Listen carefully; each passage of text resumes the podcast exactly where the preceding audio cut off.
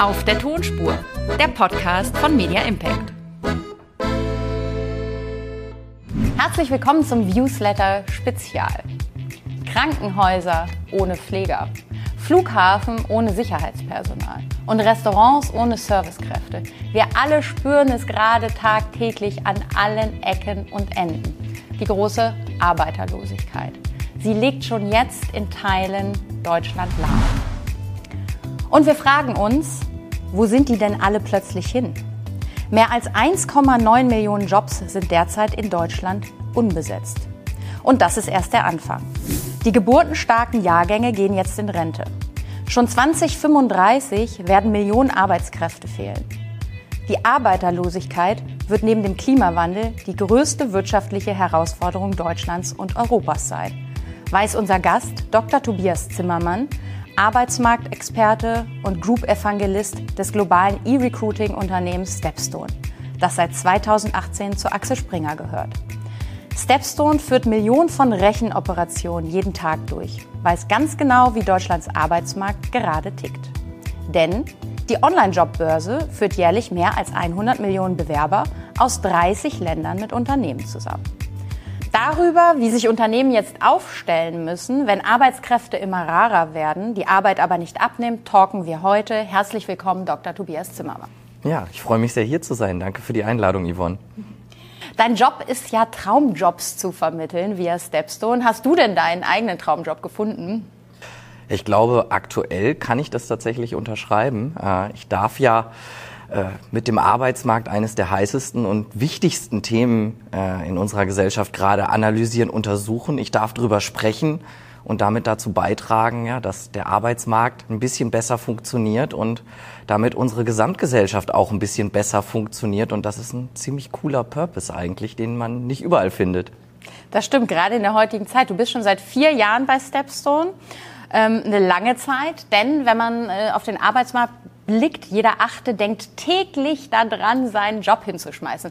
Was läuft denn schief hier bei uns in Deutschland?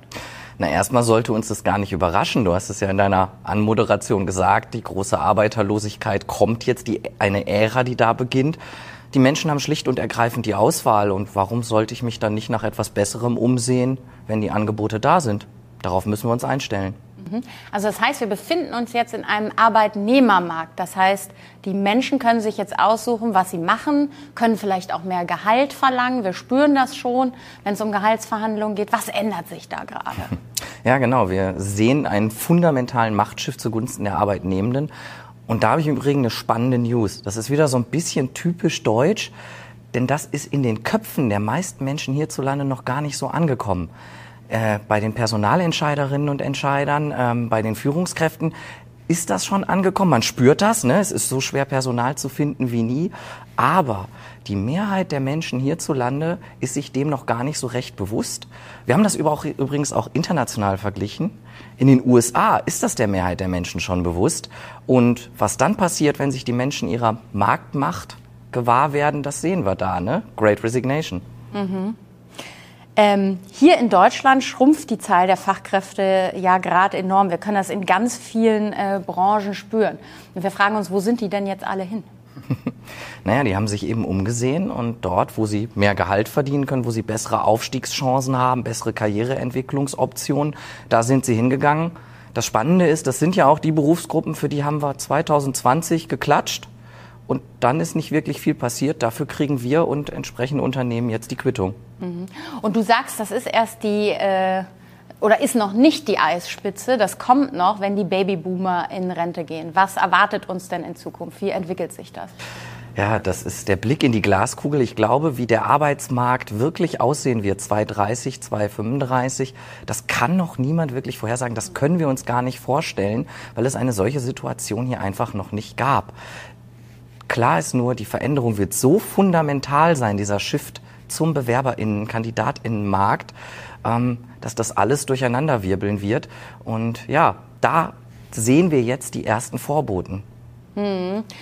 Was muss ich jetzt als Unternehmen machen, um aus diesem Dilemma rauszukommen? Wie kriege ich jetzt noch die guten Leute? Wie muss ich mich jetzt aufstellen?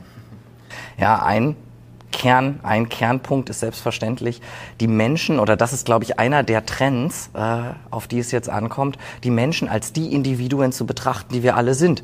Ähm, und das ist eigentlich ein ganz schöner Zukunftstrend. Die Arbeitswelt wird individueller sein. Wir werden individuelle Vereinbarungen eingehen mit unserem Arbeitgeber, weil wir auch unterschiedliche Bedürfnisse zu unterschiedlichen Phasen unseres Lebens haben. Und die zu reflektieren, darauf einzugehen, wird eine zentrale Aufgabe sein für Unternehmen. Damit werden Unternehmen attraktiver. Damit machen sie ihre Mitarbeiterinnen aber auch produktiver, besser, weil ich mich weniger um andere Dinge kümmern muss, weil es besser zum Perfect Match kommt. Heißt das jetzt, ich als Arbeitgeber muss mich um den Einzelnen individuell kümmern? Der will Yoga, der will nur drei Tage in der Woche arbeiten, der will Gehalt XY haben. Das heißt, jeder kriegt jetzt eine oder muss eine Sonderbehandlung bekommen, damit die Leute überhaupt noch bleiben? Ja, absolut. Also es wird auf individuelle Vereinbarungen ankommen. Die müssen natürlich äh, wirtschaftlich tragbar sein, das muss passen. Ähm, da wird's, das wird jetzt auch ein Aushandlungsprozess, in dem sich eben ein Machtshift ergeben hat. Und das müssen die Unternehmen, und das ist auch ein ganz, ganz wichtiges Kriterium, das muss in den Köpfen tatsächlich ankommen. Ich kann nicht mehr nach der eierlegenden Wollmilchsau suchen. Ich muss sehen, dass ich jetzt meine Jobs ja, bewerben muss wie meine Produkte im Idealfall. Hm. Hast du gute Beispiele an Unternehmen, die das jetzt schon richtig machen? ähm, ja, also es gibt definitiv ähm, verschiedene Unternehmen, die das, glaube ich, sehr, sehr gut machen. Also SAP ist für mich ne, ein Vorreiterkonzern ohnehin in Deutschland. Das äh, sieht man sehr gut. Die zum Beispiel auch ein, ein sehr umfangreiches Programm in Sachen Vielfalt und Diversity aufgelegt haben, die genau diese individuelle Wertschätzung an den Tag legen. Was machen die denn anders? Also sind da die ähm, Mitarbeiter tatsächlich glücklicher? Also das ist ja messbar. Sind die glücklicher? Bleiben die länger? Und was sind äh, die Gründe? Was kriegen die da? Ich würde mal davon ausgehen, dass wenn ich genau das umsetze, auf das Individuum einzugehen, wenn ich mich selbst flexibler aufstelle und damit auch dafür, so, dafür sorge, dass die richtige Person zum richtigen Zeitpunkt am richtigen Platz ist dann bin ich natürlich auch zufriedener.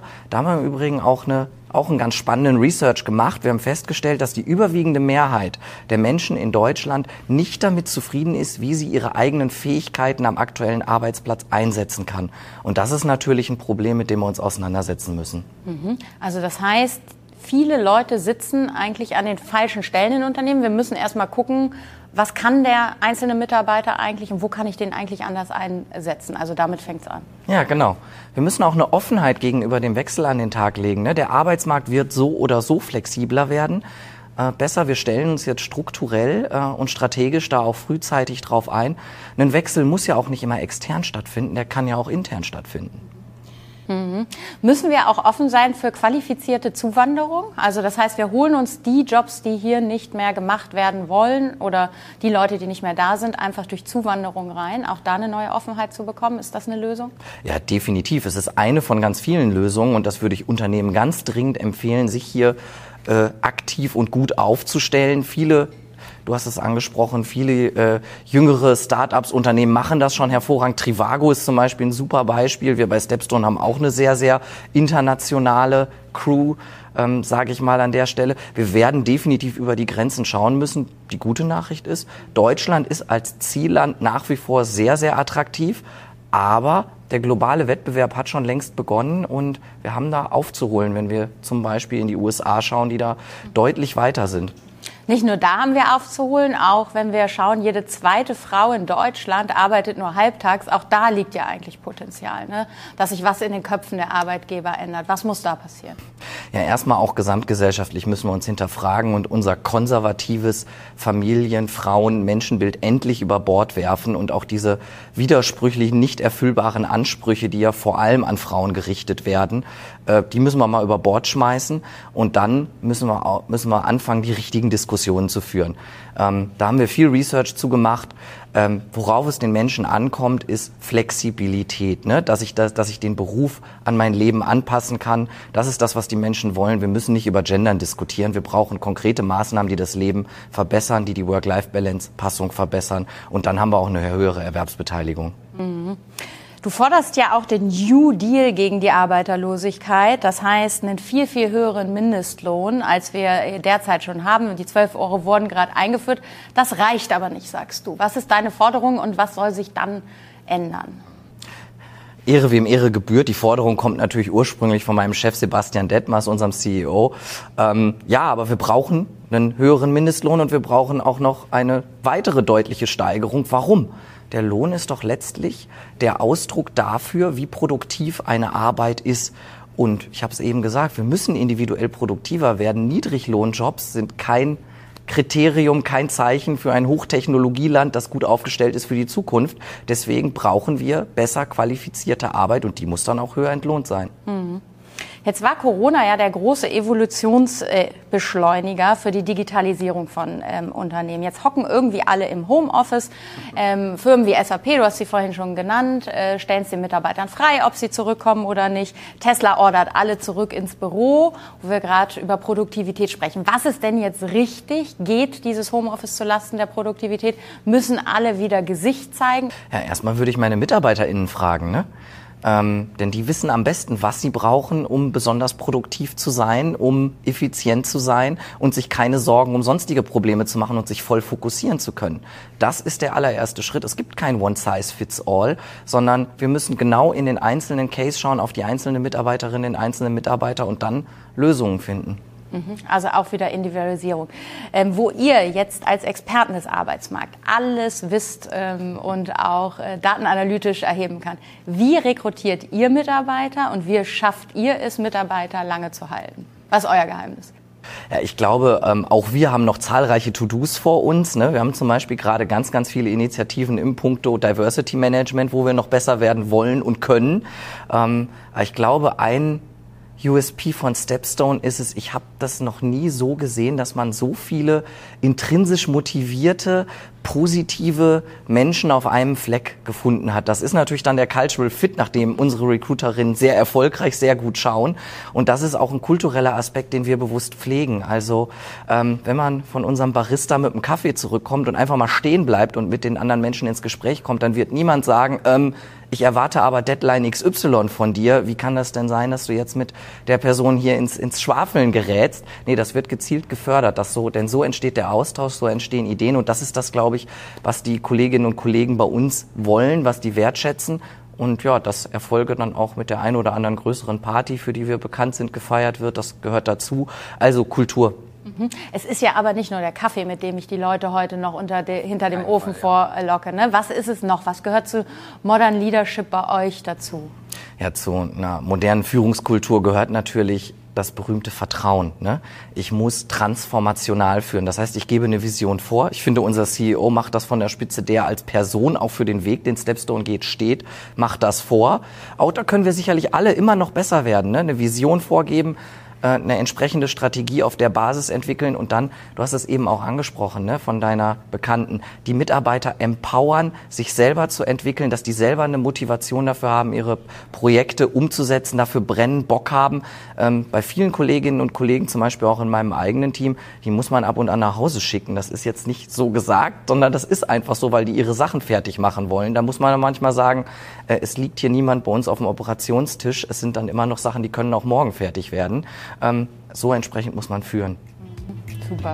Vielen Dank, ähm, lieber Tobias. Wir haben es gehört, die große Arbeiterlosigkeit. Wir sind schon mittendrin und wir rutschen noch ein bisschen tiefer hinein. Aber es gibt viele Lösungen und viele Insights, die wir heute mit auf den Weg bekommen haben und die sich Unternehmen sicherlich äh, zu Herzen nehmen können. Vielen Dank, dass du heute hier warst. Ja, es hat mir Spaß gemacht. Danke für die Einladung.